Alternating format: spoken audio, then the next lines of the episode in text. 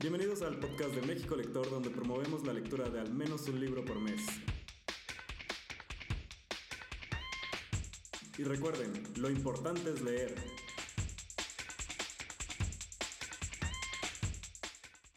Pues antes de comenzar, los que están escuchando este Spaces, le damos la bienvenida a Gabriel J. Martín, experto en psicología afirmativa gay, escritor y youtuber, representante del Consejo General de Psicología de España, coordinador del Grupo de Trabajo de Psicología Afirmativa LGBTI del Colegio de Psicología de Cataluña y activista intersex. Gabriel, bienvenido a este espacio de México Lector, iniciando este mes de Orgullo Lector. Pues muchísimas gracias por vuestra bienvenida y por vuestra invitación. Siempre me hacéis muy feliz.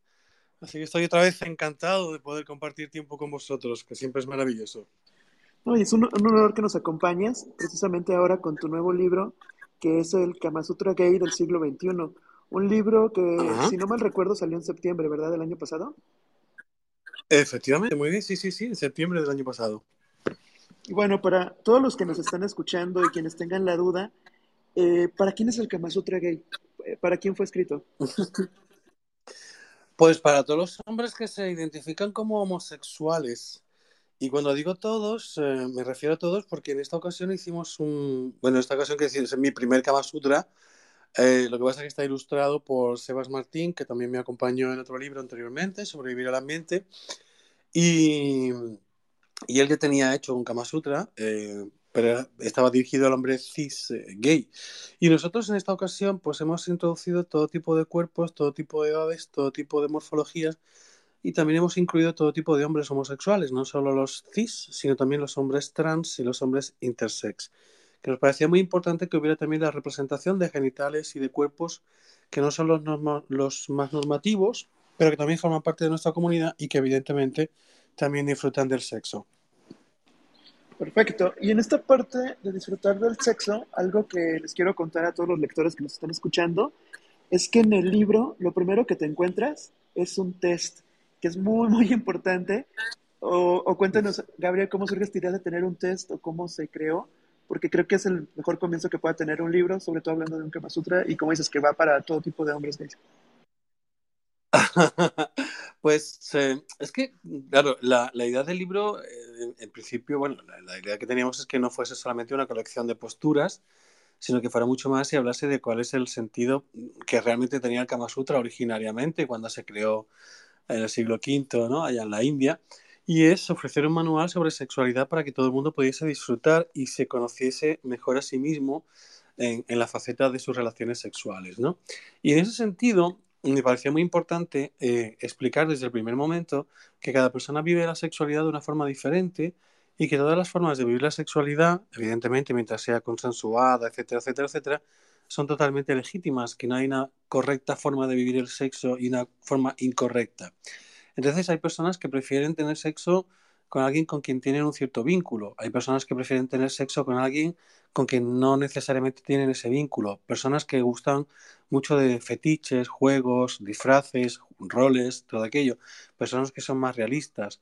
Personas que prefieren tener sexo de uno a uno. Personas que prefieren tener sexo con mucha gente.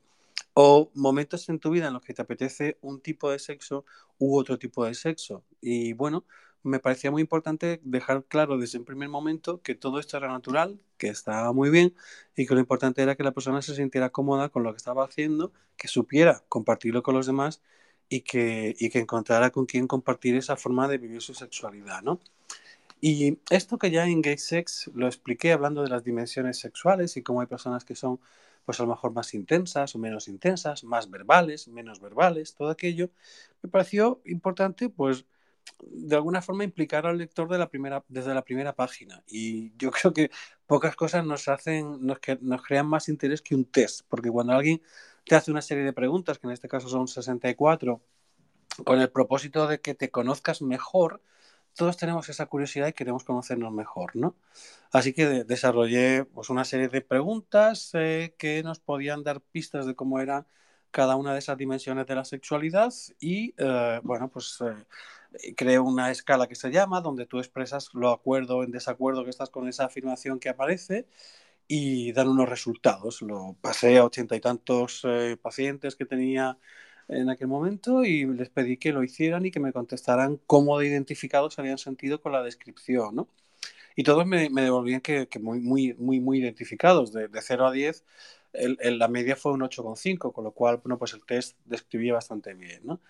Y, empezamos con esto también para que al leer las respuestas y las explicaciones todos viéramos que es natural y que es normal perfectamente que haya personas a las que le guste más jugar con el género, bien hacia lo femenino o hacia lo masculino. Y hay personas a las que le gusta ser más verbales, personas a las que le gusta ser llevadas, personas a las que le gusta, pues lo que decíamos, algo público que le pueda dar un poco más de morbo, lo que sea. Que todas las formas de vivir la sexualidad, siempre que sean respetuosas, pues están bienvenidas, todas son naturales, son sanas y lo importante es conocerse a uno, compartirlo con los demás y, y, pedirlo y vivirlo. Perfecto. Y ahorita mencionabas tu libro de gay sex, pero aprovecho como este espacio uh -huh. también pues para quienes te están conociendo ahorita por primera vez o te están escuchando, sepan que, bueno, además de tu canal de YouTube, empezaste con el primer libro que es de Quiérete Mucho, siguió con el libro de El ciclo del amor, Marica. ¿Quieres, quieres, Ajá. Quiérete mucho México. En México, justo a hacer la aclaración, que, que, esto se lo dejo a los lectores. En México, Ajá. claro, porque en el, en el resto del mundo, en realidad el título es Quiérete mucho maricón, lo que pasa que en México lo sacaron de la portada, fue muy divertido. Y pusieron un corazón gigantesco, pero todo el mundo lo conoce porque Quiérete mucho maricón, que es el título que tuvo aquí en España.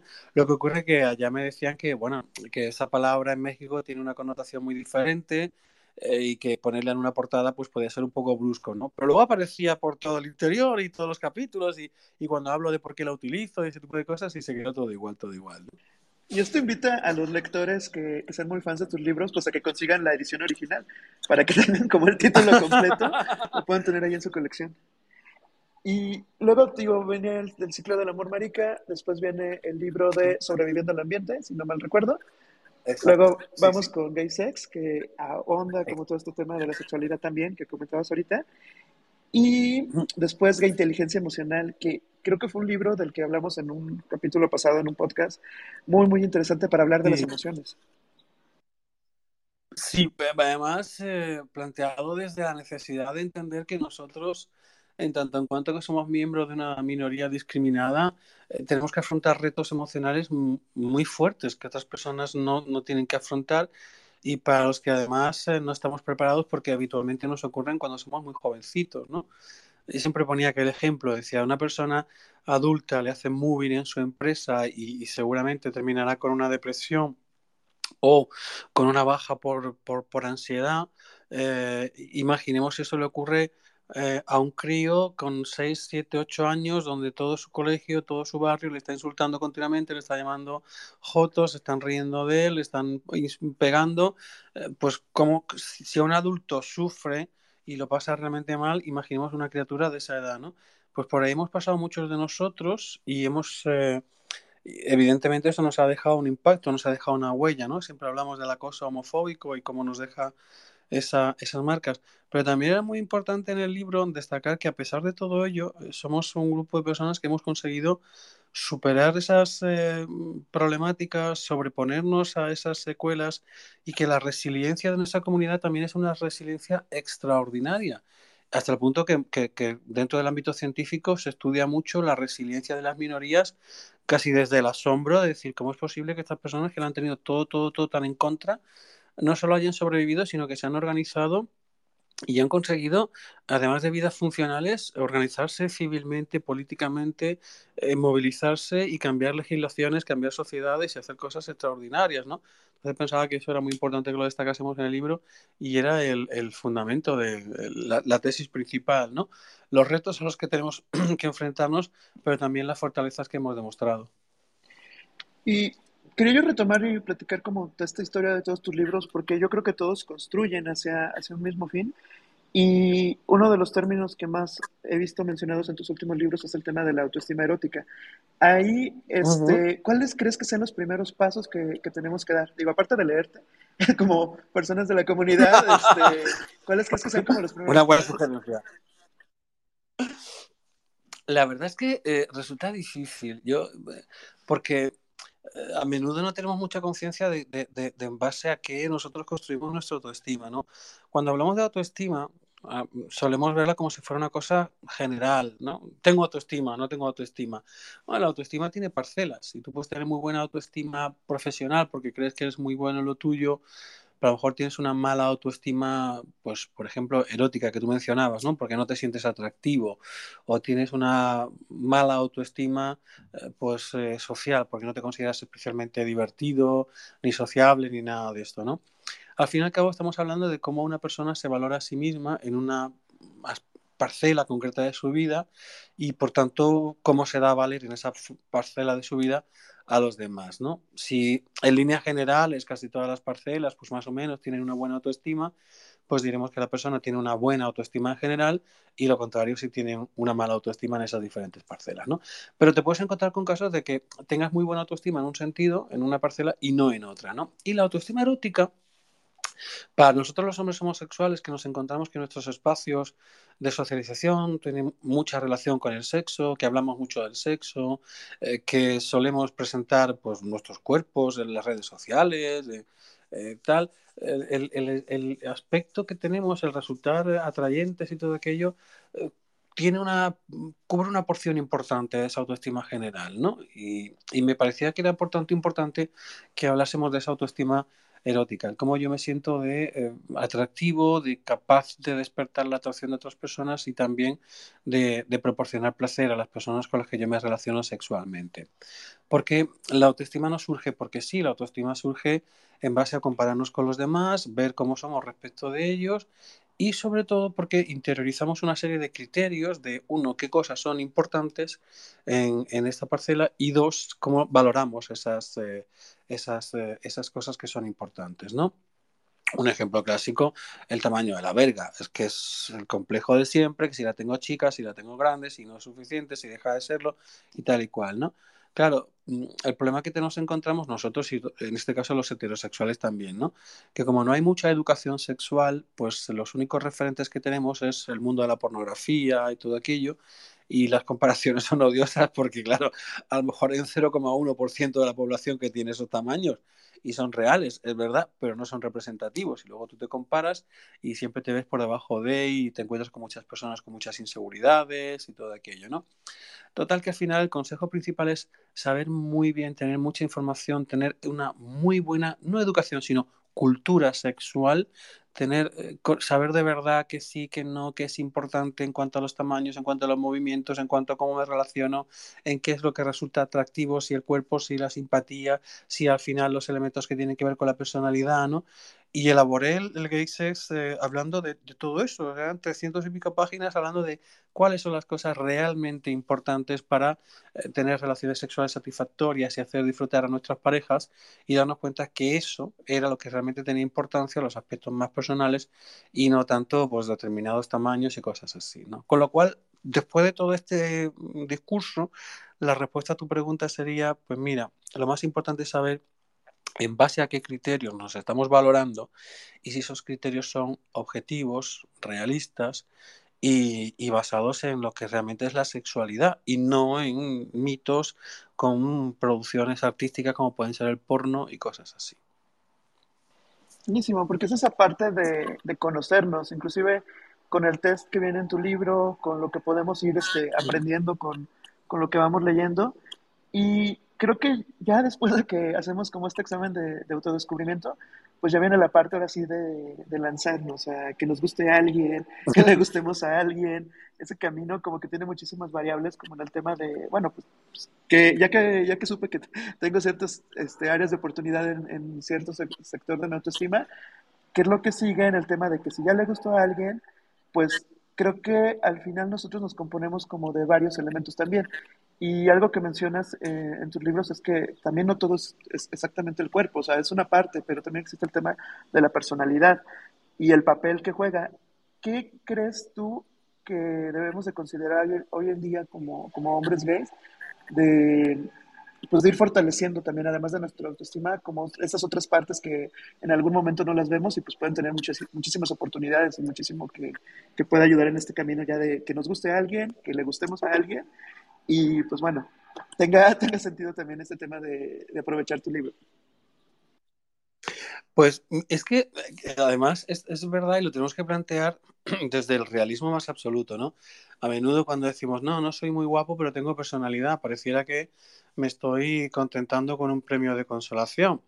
Pero la realidad es otra, es decir, vamos a ver si realmente los homosexuales tenemos tanto sexo como se dice, es imposible que solamente cojan los guapos. O sea, aquí o cogemos todos, incluidos los que no somos tan guapos, o, o, esto no se, no se entiende.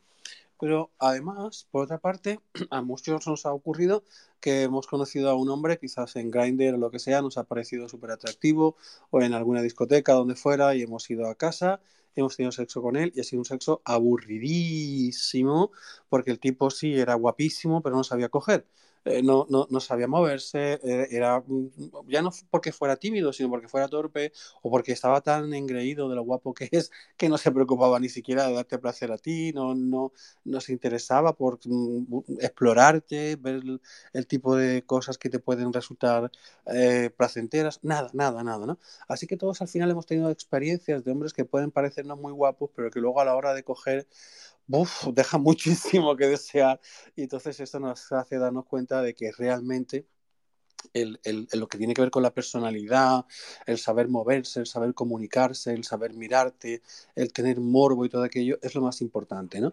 Y de hecho también ocurre con muchísima frecuencia que a lo mejor estás con un amigo, llega un día un amigo por la tarde, ¿qué tal? No sé qué dicen, ah, pues el otro día, el fin de semana estuve con un hombre, wow, qué bien lo pasé, qué, qué sexo más bueno, tal, ¿no? Y, te, y le dices, ah, pues, ¿tienes alguna foto? Y dice, eh, sí, bueno, no, no es muy guapo, pero me, me pone muy cerdo, ¿no? Pues todo este tipo de, de, de, exclamaciones, este tipo de situaciones nos confronta con una realidad. Es decir, que ser atractivo, físicamente atractivo, pues puede llamar la atención cuando estás en una discoteca, en un bar, en la calle. Eh, puede que si has sido fotogénico, pues en Grindr, uh, pues alguien te, te, te, te lance más mensajes y tal. Pero ser un buen amante tiene que ver con otras cosas y todas estas experiencias que hemos vivido todos nos lo están recordando. Entonces, yo creo que es muy importante que estas experiencias de la vida cotidiana nos sirvan para darnos cuenta de que es que es verdad que es la personalidad. Ser morboso, ser guarro, caliente, eh, decir cosas, eh, proponer eh, algo atrevido, preguntarle al otro, indagar qué te gusta, qué tal, cual, el gemido, el suspiro, buscar la caricia que haga que el otro se estremezca de una forma especial. Eso es importantísimo y eso es personalidad, eso no es físico. Wow. Ahorita que te escuché empezar a recordar varias cosas y, y, pues sí, o sea, tiene que ver muchísimo con el tema de la personalidad. Y creo que ¿Ves? algo clave es el, y, y, creo que es algo que estamos perdiendo. No sé si alguien también quiera pedir la palabra y opinar. Es en el tema, por ejemplo, de las aplicaciones, porque yo me acuerdo mucho que, que hasta te escribí de un video que, que, habías mencionado de que pues, las aplicaciones funcionan. O sea, al final la mayoría de la gente las está utilizando y funcionan. Y ya vemos quienes en algún momento decimos, no, es que no sirve, no es que todo el mundo este, me piden fotos o no tienen foto. En el caso cuando vives en una ciudad pequeña, que, que es mi caso que me pasó, de que nadie wow. tiene foto y puras caras grises. Entonces, este, te das cuenta que todo este tema de, del primer contacto, de conocer este camino, o sea, aventarte a la aventura, pues implica que tú también vayas listo, que vayas con ciertas expectativas de, quién eres, de tu personalidad, de qué estás buscando, de qué, de qué quieres realmente, y que vayas como con esas fortalezas de tu personalidad. Y el otro punto que, veo ahí es este, pues el tema de, que creemos esas conexiones, o sea, que no nos encerremos, porque veo, veo mucha gente de, no, no conozco a nadie, ¿y tú qué estás haciendo para conocer? O sea, ¿qué, ¿cómo estás generando esas casualidades nuevas? No sé. Claro. Y, y, creo que ahí el, las aplicaciones juegan un papel importante porque pues las puedes aprovechar y que también es, en este último libro pues también lo mencionas como, como que uno tampoco debe de estar educando en las aplicaciones. O sea, de cierta manera ya en el en 2023 el hombre gay debe de ser consciente de varios temas en los que uno no es el responsable de estar educando a los demás, ¿no? Totalmente. El, el asunto de las redes sociales es, últimamente estoy estudiando mucho y escribiendo mucho sobre ellas. Ahí te dejo una pista. Y hay un, concepto maravillosísimo que es el de la alfabetización digital, ¿no? Entonces, se refiere a una serie de características que tenemos que desarrollar los seres humanos para tener una buena experiencia en el ámbito digital y que supone que nos eduquemos. De la misma forma que cuando vamos a la escuela aprendemos a leer, pero también a hacer comentario de texto, a entender un texto, a darnos cuenta de cuáles son fuentes fiables de información, a quién sí podemos hacer caso, a quién no, porque es una persona que está diciendo la primera tontería que se le pasa por la cabeza, lo que sea, ¿no? Por ejemplo, esa, esa capacidad de ignorancia crítica que, que, hablan los expertos en, en, alfabetización digital, ¿no? decir, bueno, pues, ¿a quién merece la pena que le atienda? ¿A quién realmente es una persona que me haría perder el tiempo? ¿O que es una persona que, que es un troll, que no tiene eh, nada bueno que aportarme ni nada de esto, ¿no?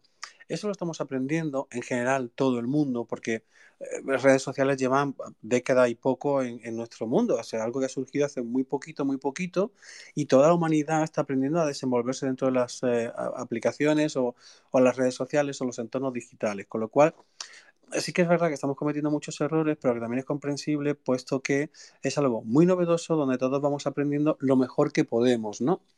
Pero como te decía, el enfoque final es este, ¿no? Es aprender a ser críticos, aprender a entender que lo que tenemos delante es una persona de la que no conocemos absolutamente nada, que puede que nos esté engañando, que no tenemos por qué responsabilizarnos del el, que una persona pues tenga un discurso agresivo, no tenemos que tomárnoslo como algo personal, sino pensar que esa persona pues simplemente o tiene un mal día o es un troll y ha entrado en, en Grindr para insultar a gente y desahogarse y lo mejor es bloquearlo y ese tipo de cosas, ¿no?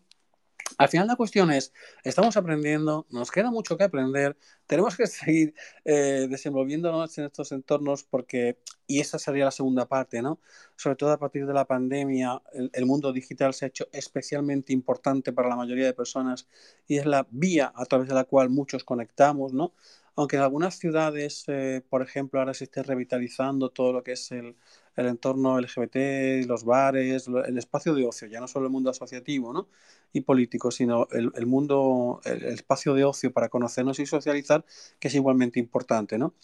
Pero eso se está revitalizando en algunas grandes ciudades. En otros lugares a lo mejor sucede que la única forma de conocer, conocer a gente es a través de las aplicaciones, porque no hay un bar, no hay una asociación, no hay un lugar al que acudir para conocer a otros hombres homosexuales o otras mujeres lesbianas, en el caso de las mujeres lesbianas, etc. ¿no?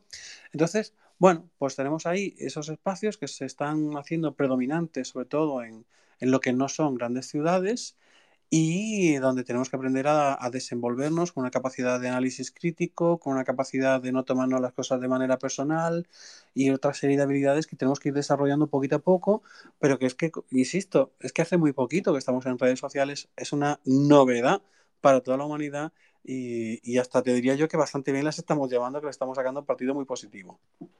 Así es, creo que, digo yo que me dedico en este tema de digital y redes sociales, creo que lo importante es que encontremos que funcionen para nosotros, que las redes sociales trabajen para, para que eh, conectemos con las personas, conozcamos gente interesante, como que nos funcionen pues para nuestros objetivos que tenemos de vida y no ser víctimas de todo lo que puede pasar de odio, mensajes y demás.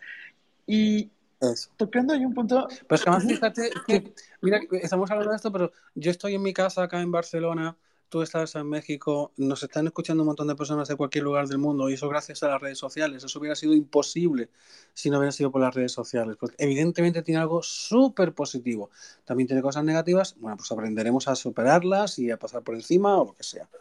Sí, justo ahí quería retomar este, una anécdota que hace poco también leí en tus redes de lo que ha estado sucediendo con tu libro de Gay Sex, que ahí sí es un ejemplo de marketing, de cómo hacer publicidad. No sé si nos quieres contar un poquito. Igual, mientras si alguien quiere preguntar algo, pueden levantar la mano y ahorita les doy la voz, o dejar un comentario y ahorita lo leemos. Si quieres contarnos esa anécdota, pues es buenísima. Eh, es que hay en España una asociación que se llama Abogados Cristianos, que yo creo que son tres o cuatro nada más, ¿no? Ah, de gente como muy de ultraderecha, muy ultracatólica, todo aquello, que continuamente están pues, demandando a gente. Pues el otro día hubo una parodia en un programa de televisión sobre la, la Virgen del Rocío, que pues, tiene mucha devoción en el sur de España y tal, ¿no? La zona de la que yo provengo, por cierto. Y entonces, bueno, pues los abogados cristianos han presentado una denuncia contra los guionistas del, del gag, porque es un gag, en realidad, no tenía más historia, ¿no? Y, y, y a mí hace cosa de dos años eh, eh, en, unos institutos de, una provincia que está aquí en, el este, Castellón, una provincia de aquí del este, ya en el Mediterráneo, pues había unos institutos que habían aprobado pues, un pack de libros LGBT para que estuvieran en las bibliotecas de los centros educativos, ¿no? Y uno de los libros que estaba era el mío, entonces esta gente denunció el libro y, pidió eh, medidas cautelares para que los libros no estuvieran en las bibliotecas, porque se supone que era para niños, no sé cuánto está.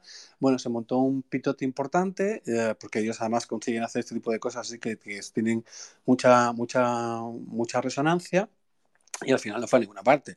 El juez determinó que estos libros son perfectamente, tienen que estar en los centros educativos de hecho porque ofrecen información que es interesante e importante para el alumnado y si no para el alumnado, pues para el profesorado que pueda consultar los libros y en todo caso, pues eh, proporcionar la información a, alumnos, alumnas y alumnos, ¿no?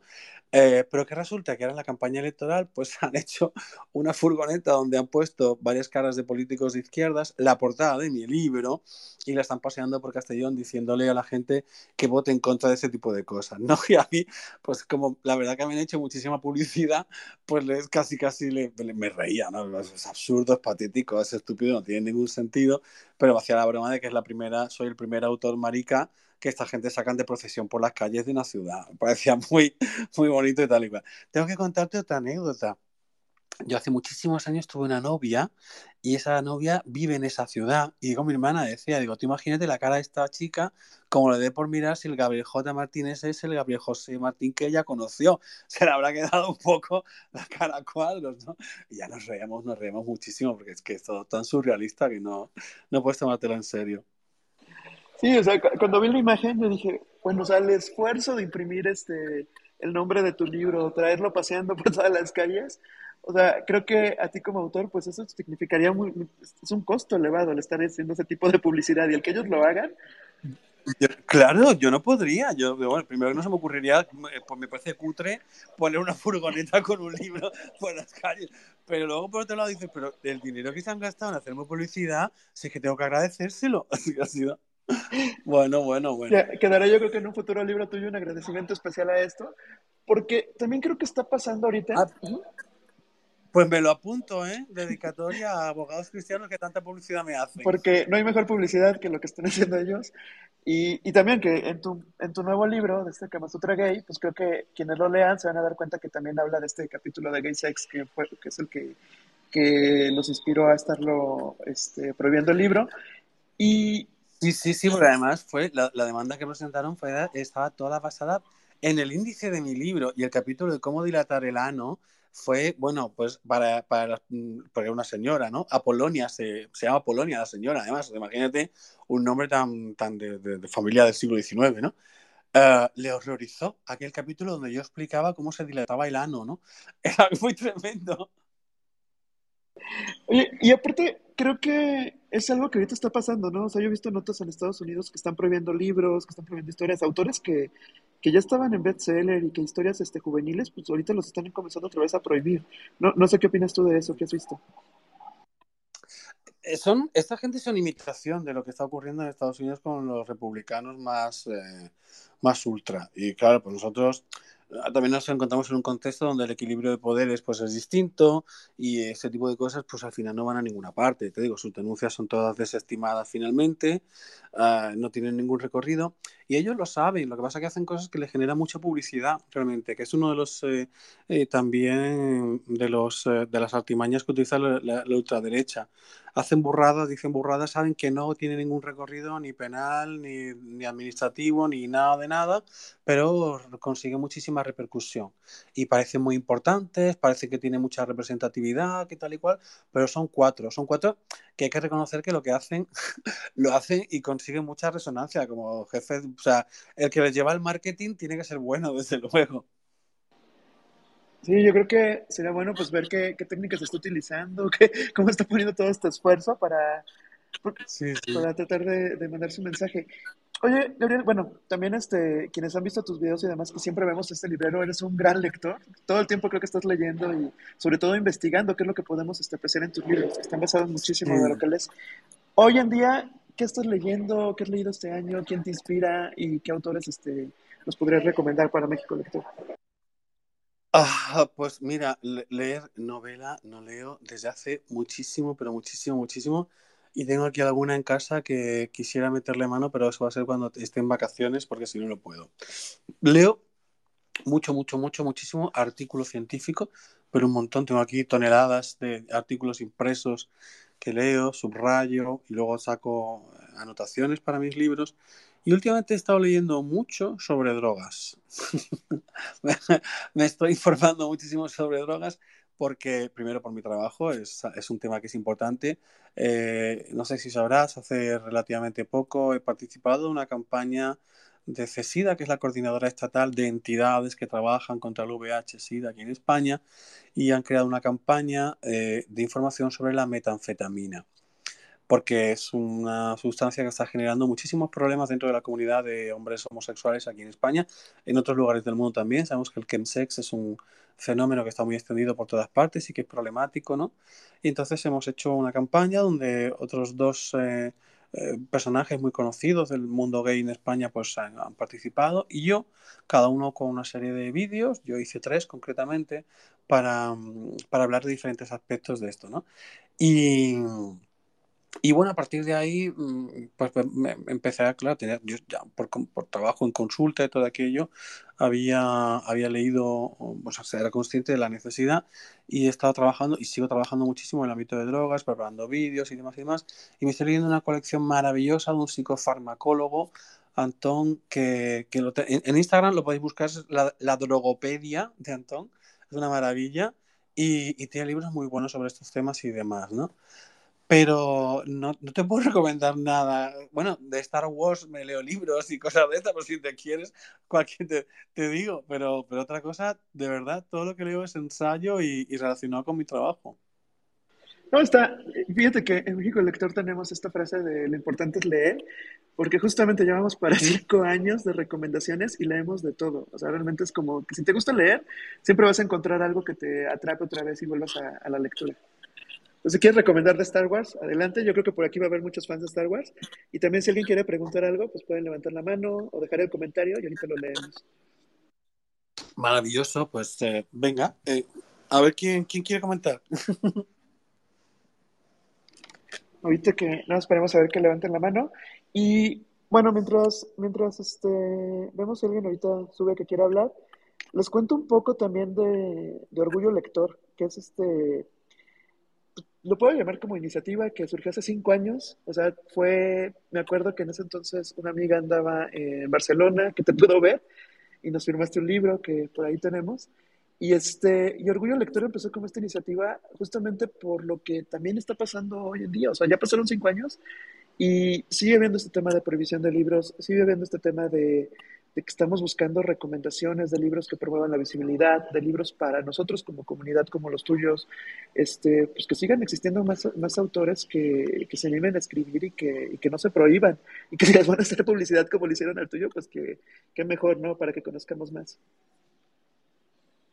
Entonces, este, este año pues es el quinto aniversario que hacemos Orgullo Lector y contigo arrancamos. También les cuento que va a haber diversas, este, otros, otros spaces que vamos a tener en este mes. Este, vamos a hablar de este, un libro que habla de la adopción gay. Vamos a hablar de un libro que se llama A la sombra del arco iris, que es un libro juvenil. O sea, realmente está muy lindo porque es uh -huh. para niños, pero les cuenta pues a una niña que se, se enteran en su casa que, que, su hermano es gay y cómo lleva todo este tema de, de, su hermano y cómo lo acepta. Es un libro muy hermoso que la verdad me hubiera encantado leerlo a mí de, de niño, de adolescente. Este, va a estar con nosotros también este, el, el, el, creador del podcast que se llama Preciosos Bastardos, que son recomendaciones de libros LGBT. Vamos a armar un, vamos a armar un podcast con 50 recomendaciones así en vivo. Vamos a estar wow. cruzando recomendaciones y todo entre México Lector y él, y se va a estar muy interesante también. Este, y bueno, son los que me acuerdo ahorita, pero pues para que estén al pendiente de México Lector, porque arrancamos ahora sí que junio un poquito antes, pero porque hay muchísimo material, hay muchísimo que queremos platicar y, y, pues contigo pues arrancamos también este mes. Pues me hace mucha ilusión, de verdad, porque es verdad, y recuerdo lo de la firma y todo aquello, el quiérete, me acuerdo la primera vez que hablamos, y me hace mucha ilusión, de verdad, siempre reunirme. De hecho, siempre tengo muchísimo trabajo y cuando alguien se pone en contacto, ah, oh, que queremos hacerte una entrevista, Uf, es que mira, la verdad, mi agenda muy complicado, es que resulta, pero si tú me escribes, es, pues, bueno, sí, venga, vamos a buscar una fecha, que ya, te voy a decir que sí. Contigo soy facilona. No, y te lo agradecemos mucho, Gabriel, porque la verdad del club, muchos conocen tus libros, o te han conocido gracias al club, o tus videos, y, y, en México, la verdad, te lo he contado, o sea, creo que muchos este, te seguimos, y nos encanta lo que escribes, y pues estas anécdotas que podemos compartir, a pesar de ser dos países como distintos en muchas cosas, en otras cosas compartimos, y, y uno, algo que nos une es la lectura. Por aquí. Totalmente de acuerdo. Mira, tenemos aquí una, un comentario de Ferdinand Seyer. Eh, eh, me gustaría que escribieras un libro completo sobre los nuevos modelos de relaciones. Mira, no te puedo decir cuándo, porque no tengo ni idea de cuándo va a salir. No es el que estoy escribiendo ahora, pero es uno de mis proyectos. De hecho, ya lo comenté en la editorial y quiero escribir sobre ese tema. Y por aquí, Andrés Ramírez eh, dice, gracias por estas charlas. ¿Podrían contarnos más sobre la persona que ilustró el libro? Igual si nos puedes contar un poco más. Pues eh, Sebas, eh, Sebas Martínez, eh, un dibujante de cómic bastante, bastante, bastante popular en España.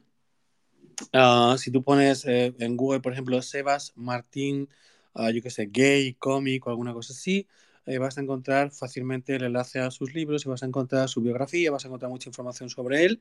Está en Instagram también, ah, creo que en, el Twitter no está en Facebook también está, seguro que sí. Eh, y, y, él tiene una trayectoria de muchísimos, pero muchísimos, muchísimos años de dibujante. Yo tengo todos sus libros, son como 14 o 15 de, de diversas historias. Y además me gusta mucho porque al principio las historias eran más sencillas, todo aquello, pero últimamente las, las novelas gráficas que escribe, que dibuja, tiene unos guiones fabulosos. La última que ha escrito eh, se produce a principios del año 1936, que en España en julio de 1936 hay un golpe de Estado, el ejército se levanta contra el gobierno legítimo y comienza una guerra que dura tres años y después de esa guerra tenemos una dictadura hasta 1975, una dictadura fascista donde hay represión de las izquierdas, pero también de todas las personas LGBTI, etcétera, etcétera, ¿no? Y en la novela gráfica él nos cuenta cómo es la historia de dos homosexuales, el uno que es un exboseador que se gana la vida un, cargando cajas y sacos de carbón y no sé qué, y el otro pues un chico de familia modesta pues que trabaja en un, como contable en una empresa del barrio, no sé cuánto está. Y es muy, muy, muy, muy bonito. Los guiones son cada vez más interesantes, más, eh, con más giros, con más... Es, es espectacular, ¿no? Y le tengo mucho cariño a Sebas. Te digo, siempre hemos hecho la broma de que somos primos, que no somos primos, no somos, coincidimos en el apellido, pero no, no somos primos, ¿no? Y, y, a Sebas le, ya te digo, lo podéis encontrar en cualquier sitio. Seguro que su trabajo llega de alguna forma a México y, es, muy de disfrutar, de verdad. en la última novela maravillosa, eh, que al fin del mundo nos, eh, nos agarre bailando o nos eh, pille bailando, creo que era, no recuerdo el verbo exactamente. Luego tenía una anterior, Mi madre, y el, virus y la madre que lo parió, ambientada en, en, la época del COVID. Todo muy actual y, y muy reflejando historias de verdad de los hombres homosexuales con las que cualquiera se identificaría excelente recomendación y, también en México Lector siempre andamos buscando estas recomendaciones de novelas gráficas, entonces las anotamos para, para leerlo. Por aquí ya subió Rodrigo Toledo este, para hablar. Rodrigo, ¿tienes alguna pregunta? Bienvenido. Hola, ¿se me escucha? Muy buenas, Rodrigo, hola. Hola, hola, buen día ante todo. Eh, gracias a México Lector para, por haber habilitado este espacio y también a Gabriel J. Martín por tanta información. La verdad soy muy admirador soy yo eh, Gabriel. Eh, yo actualmente vivo en una ciudad pequeña, en el Perú, al sur del Perú, casi cerca a Chile. Y la verdad, sus libros me ayudaron mucho durante la pandemia. Atravesé muchas situaciones y gracias a, las experiencias, los consejos que daba en sus libros, pude hacerlo satisfactoriamente. De hecho, recomiendo mucho sus libros ante los amigos que tengo y también me ayudaron mucho para salir del armario, aceptarme a mí mismo, abrirme con mis padres y con los demás. Y quería hacer, quería hacer eh, hincapié en una, en una de las cosas que había comentado sobre las ciudades pequeñas y las aplicaciones. Es cierto lo que, lo que usted eh, indicaba, de que, por ejemplo, yo vivo en una ciudad pequeña que a lo mucho habrán unas 10.000 personas viviendo acá. Y la única manera de contactar a más personas que sé que son homosexuales igual que yo es a través de aplicaciones y muchas veces son de maneras anónimas. No sabemos quiénes son hasta que realmente los conocemos o nos encontramos con ellos en la calle después de planear alguna salida. Y quería eh, eh, comentarle, pre- bueno, eh, preguntarle sobre eso. ¿Cómo es que desde mi situación o de que muchas personas que viven en lugares muy alejados podamos generar más vínculos con otras personas, aparte de las aplicaciones, porque es un poco difícil debido al estigma que tienen esas las mismas aplicaciones. En las ciudades pequeñas, muchos consideran que los que utilizan esas aplicaciones son personas que solo quieren tener sexo y no quieren tener nada más, cuando en realidad yo lo considero como que es el único medio que tenemos para poder contactar con otras personas. Mm. Pues mira, mm, yo no sabría, pero eh, en, en España tenemos un, hay una región que es Galicia, que creo que en el resto del mundo a, a la mayoría de españoles nos llaman gallegos, por lo menos en Argentina, desde luego nos llaman gallegos porque los gallegos son un- una comunidad que emigró mucho y han, bueno, pues, pues han estado muy presentes en otros lugares del mundo. Y excepto las grandes ciudades que suelen estar cerquísima de la costa, como puede ser eh, La Coruña, Vigo tal, el resto del territorio son aldeitas muy pequeñas, eh, muy tradicionales, eh, con población mayoritariamente muy envejecida, todo aquello, y de muy baja densidad, donde es muy difícil encontrar eh, a otros hombres homosexuales eh, o cualquier otra persona LGBT, ¿no? Y claro, ahí se utilizan las redes sociales para conectar, pero también es verdad que han desarrollado una serie de redes, incluso hacen lo que llaman el orgullo rural, que consiste en hacer pues, celebraciones del orgullo en precisamente aldeas pequeñas donde se reúne toda la comunidad que está distribuida por, son cuatro provincias. Realmente es, es grande, tiene población, eh, quiero decir, que es, que es un territorio muy, muy, muy amplio, ¿no? Y organizan eventos donde todas las personas que están dispersas, pues un día se reúnen en tal sitio y entonces hacen bailes y hacen eh, músicas y hacen actividades y hacen concienciación y hacen, hacen de todo, ¿no? Ese tipo de iniciativas, que aquí le llamamos los orgullos rurales y tal, luego se han ido imitando en otros lugares y han permitido darnos cuenta de que, en primer lugar, las personas LGBT estamos en todas partes, no es solamente algo de ciudad, ni, ni mucho menos. Hemos nacido y crecido en lugares de lo más diverso y pues eh, tener que huir o marcharnos de nuestros eh, lugares de origen para poder conocer a otras personas realmente se hace duro, ¿no? Y se está intentando un poco revertir eso, pero claro, siempre hace falta una persona que tome la iniciativa, que empiece a moverse, que hable, que proponga, eh, que dirija, que organice las actividades y todo lo demás para poder hacerlo, bueno, pues para poder organizar este tipo de encuentros y, este tipo de actividades, ¿no? Utilizan las, redes sociales, lo digital, para conectar y organizar esos encuentros en, lugares diversos de, del espacio, ¿no? Y cuentan que la experiencia realmente es muy buena para todos, tanto para las personas que se encuentran como para la población no LGBT de esos lugares donde de repente pues han llenado el pueblo de un montón de, de trans y un montón de gays y un montón de lesbianas que vienen y que cantan y que bailan y que se divierten y que están con nosotros y lo pasamos muy bien y nos conocemos todos y no sé cuántos tal y cual. No, seré, no sé si sería exportable, tal, pero esa idea de comunidades pequeñitas que aprovechan lo digital para organizarse y terminar reuniéndose, bueno, pues aquí ha funcionado y si puede servir, pues ojalá.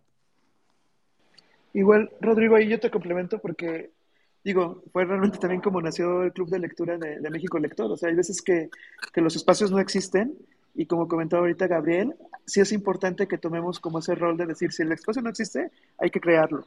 O sea, si no existe un espacio de lectores, alguien tiene que crearlo y así es como ha ido creciendo también México Lector. Entonces, este, pues igual esa invitación, igual si necesitas alguna ayuda con ideas y todo, lo importante es como encontrar a esa gente, unirte y como lo comentaba ahorita Gabriel, pues está muy padre que, se unan, que se haga una fiesta, una celebración y no solo para la comunidad, sino también para los aliados, que también pueden tener mil dudas y que a veces nosotros pues podemos ayudarlos en este proceso de, de entender y todo y, y cada vez este, ser un poco más una comunidad. Y por aquí, Gabriel, dejaron este, otra pregunta más en los comentarios. Dice, Edward, ¿cuál fue el mayor reto que te enfrentaste para elaborar el Kama Sutra Gay? Pues um, casi siempre es, la estructura, que, que, va adelante, que va después, cómo distribuye la información, todo aquello, ¿no? Pero tengo que decirte que probablemente Kama Sutra haya sido el libro más sencillo Uh, de todo, de, en el sentido que no, no, me ha supuesto una gran dificultad para, para, para escribirlo. Quizá la concisión, ¿sabes? sabía que tenía que ser un libro bastante más escueto que los que estoy acostumbrado. Yo acostumbro a escribir 300 páginas, que siempre es una burrada, y debería escribir menos, libros más, más reducidos que se lean un poquito más rápido, ¿no? Entonces, quizá la, la concisión, el no excederme demasiado, ser eh, las descripciones que sean pues muy precisas, muy exactas, pero sin una palabra de sobra y cosas así, porque luego tenía que llevar un montón de ilustraciones y eso ya ocupaba también espacio, todo lo demás, y tenía que tener cuidado con ese, con, con ese aspecto, ¿no? Así que quizás sea este, el, el, no, no pasarme, que yo soy muy de, bueno, quiérete mucho, es una burrada de 500 y pico páginas. Es que lo mío fue, fue tremendo porque yo me pongo a escribir y me enrollo muchísimo. Entonces, ser capaz de recortar para mí es el, el probablemente el, más, el reto más importante de todos.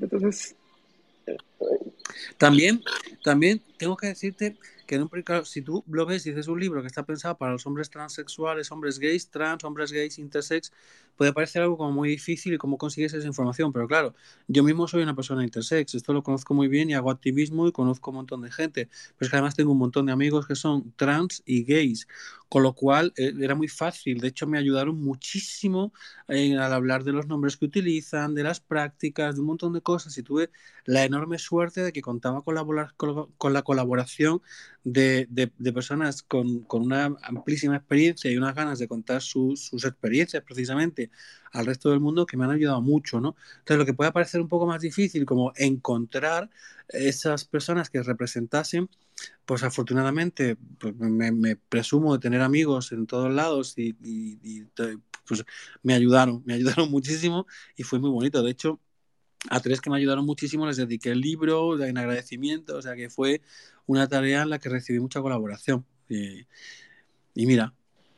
Oye, ahorita que comentas lo de los amigos, me acordé de, tu primer libro, en el de Quiérete mucho, Maricón, de la importancia de que nosotros como personas LGBT pues hagamos buenos círculos de amistades y, mm. y, que eso yo creo que nos va a servir, como en este caso a ti te sirve para un proyecto, pues para lo que hagamos, o sea, sí hay que cuidar muchísimo el tema de las amistades porque no sabemos la verdad. Totalmente, es que además los seres humanos somos una especie social, somos unos homínidos. O sea, es que el, el, el, la socialización, la compañía de los demás es fundamental para el bienestar. Una persona que está sola difícilmente, o sea, una soledad no elegida, digo, oye, que quiero estar temporada solo, vale, pero si es una soledad no elegida, los problemas de salud mental no tardan en aparecer.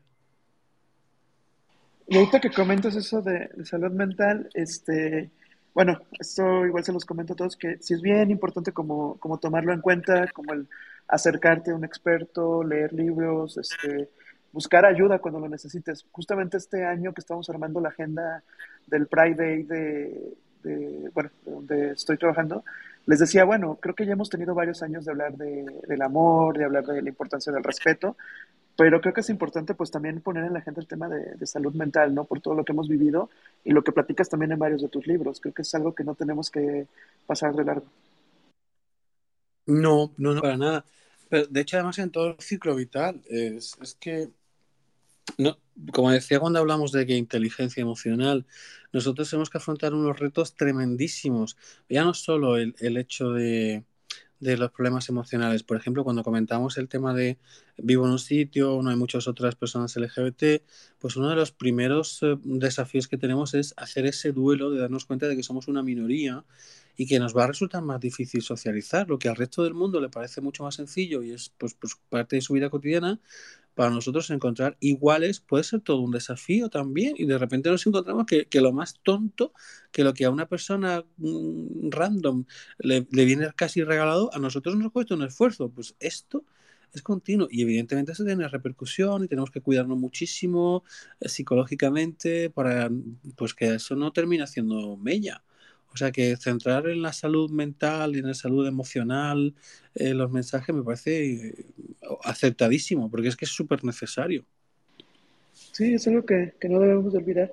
Por aquí Ferdinand dice, muchas gracias Gabriel, amo tu trabajo, gracias por esta labor que haces, porque gracias a ti soy una persona muchísimo más informada.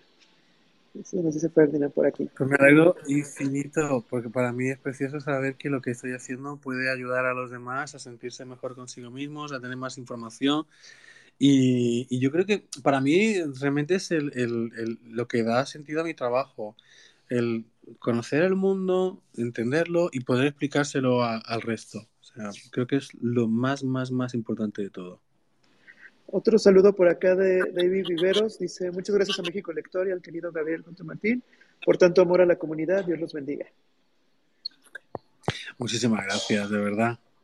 Y por acá Martín Hernández, yo quiero saludar a Gabriel J. Martín, me encanta todo el material que ya ha desarrollado, es un honor tener la oportunidad de contar con ese apoyo. Muchas gracias.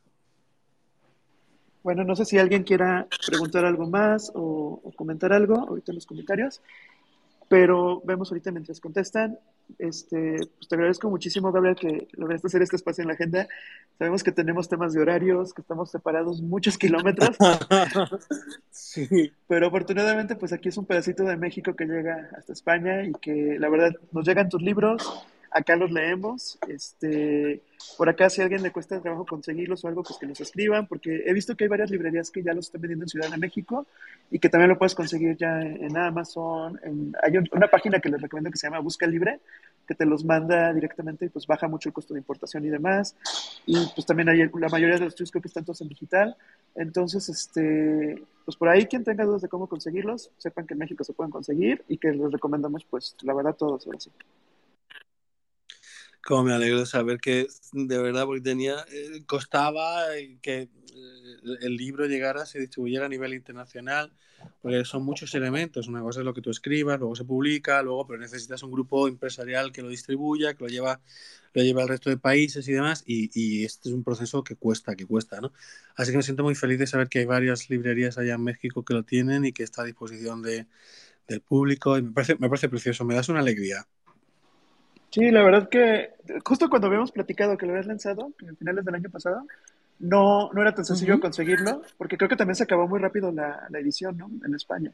La primera edición sí, tuvimos que hacer una segunda edición en diciembre ya, se acabó muy, muy, muy rápido. Sí. Entonces, este, ya esta vez cuando te volví a escribir, pues ya, ya lo pude encontrar en esta página que les digo que se llama Busca Libre, que pueden encontrar muchísimos libros por allá de España, que tienen muchísimas recomendaciones muy buenas.